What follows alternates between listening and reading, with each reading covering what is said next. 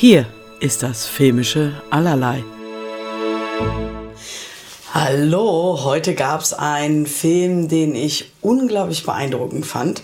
Onoda ist ein Film über einen, also ist eine, basierend auf einer wahren Geschichte, über einen Japaner, Hiro Onoda, der ähm, 1944 auf eine philippinische Insel geschickt wurde, am Ende des Krieges äh, als Nachrichten, also aus dem Nachrichtendienst und so ein bisschen, ja, Geheimdienst, weiß ich nicht, aber sowas in die Richtung. Und der bis 1974 auf dieser Insel geblieben ist.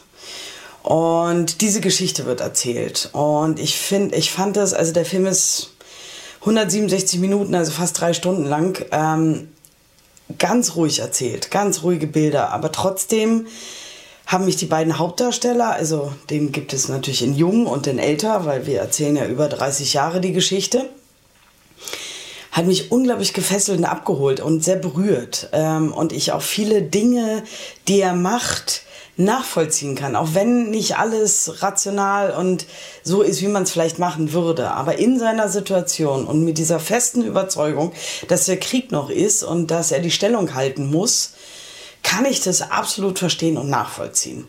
Ähm, es sind auch erst noch mehrere und es werden dann, also vier bleiben dann übrig mit ihm inklusive. Und natürlich werden Stück für Stück weniger und ganz zum Schluss bleibt nur noch er übrig. Und ähm, er ist dann auch äh, nach Japan zurück und konnte damit aber irgendwie nicht so richtig umgehen, ist dann ausgewandert, hat eine Zeit lang woanders gelebt und ist, glaube ich, 2014, 16, 14, glaube ich, gestorben. Auf jeden Fall galt er als, als äh, japanischer Held, Nationalheld, weil er halt so lange die Stellung gehalten hat.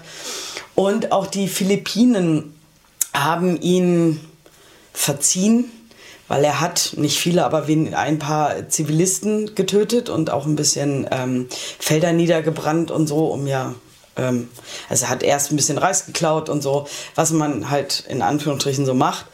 Und die Philippinen haben aber auch gesagt, hey, ist nicht geil, aber wir verzeihen dir. Und ähm, es wird gespielt in Jung von Yuya Endo und in Alt von Kanji Zuda, Entschuldigung, es wird bestimmt alles komplett anders ausgesprochen. Auf jeden Fall ähm, finde ich beide Darsteller unglaublich gut und ähm, ich war so gefesselt von dem Film, dass mir irgendwann gar nicht richtig aufgefallen ist, dass der Darsteller gewechselt hat. Ähm, weil die auch optisch irgendwie ganz gut zusammenpassen. Also sie sehen jetzt nicht haargenau so aus, aber irgendwie, ich sage ja, das war, ich glaube, auch beim Gucken gar nicht so wichtig ich sage, super ruhig erzählt. Das ist kein Film für jedermann, das ist natürlich sehr speziell. Aber ich sage, ich fand ihn unglaublich beeindruckend. Ähm, ich kann gar nicht so viel, der Inhalt, also die Geschichte ist bekannt, weil die gibt's ja. Ähm, deswegen kann ich über den Inhalt gar nicht so viel erzählen, weil die Dinge, die da passieren, muss man sehen und äh, erleben, äh, um das nachvollziehen zu können. Ähm, ja, also ich fand's, ich fand's wirklich, wirklich spannend. Und ich hätte auch das nicht gedacht, weil so ruhig und hm, das ist so, ob man das. Also, das muss einen berühren und abholen, dann funktioniert das auf jeden Fall. Bei mir hat es komplett funktioniert. Ähm, der Film ist äh, am 2. Juni 22 gestartet. Äh, 167 Minuten hatten wir gerade in der FSK 12. Ähm, und Regie hat geführt Arthur Harari, macht eher so Kurzfilme und mittellange Filme.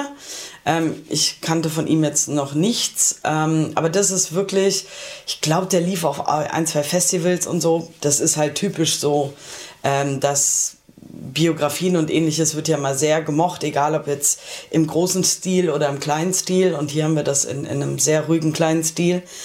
Aber ich muss sagen, mich hat dieser Film unglaublich gefesselt und auch danach, also ich denke immer wieder drüber nach und der ist immer wieder präsent. Und das hatte ich in der Form schon auch lange nicht mehr. Also gerade bei so einem kleinen, ruhigen, erzählten Film. Ähm, deswegen kann ich nur empfehlen, geht ins Kino und guckt euch diesen Film an.